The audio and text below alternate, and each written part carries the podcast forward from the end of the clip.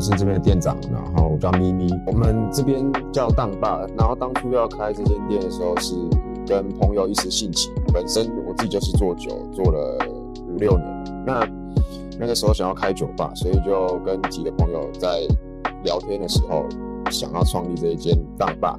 那原本不是要创立这间当爸，是我们在找点的时候找到一间老当铺。二零一九年的时候，这间当铺目前这间长安当铺快收起来。我们得这个消息后，我们就想说，哎，要不然我们来做一个当铺形式的酒吧。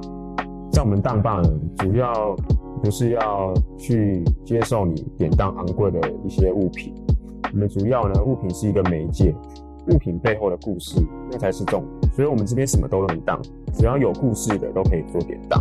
我们不但重视人与人之间的交流，也更重视台湾的土地及文化的连结。所以我们制作出许多关于台湾的调酒，例如像是宝岛海波浪，它是以 Highball 为原型，把威士忌改变成台湾的格马兰威士忌，那把苏打水替换成台湾的经典台啤，再加上原住民的新香料马告做风味的连接，都是来自于台湾有名或是台湾现有独特的一些新香料，然后去作为这一杯调酒的元素。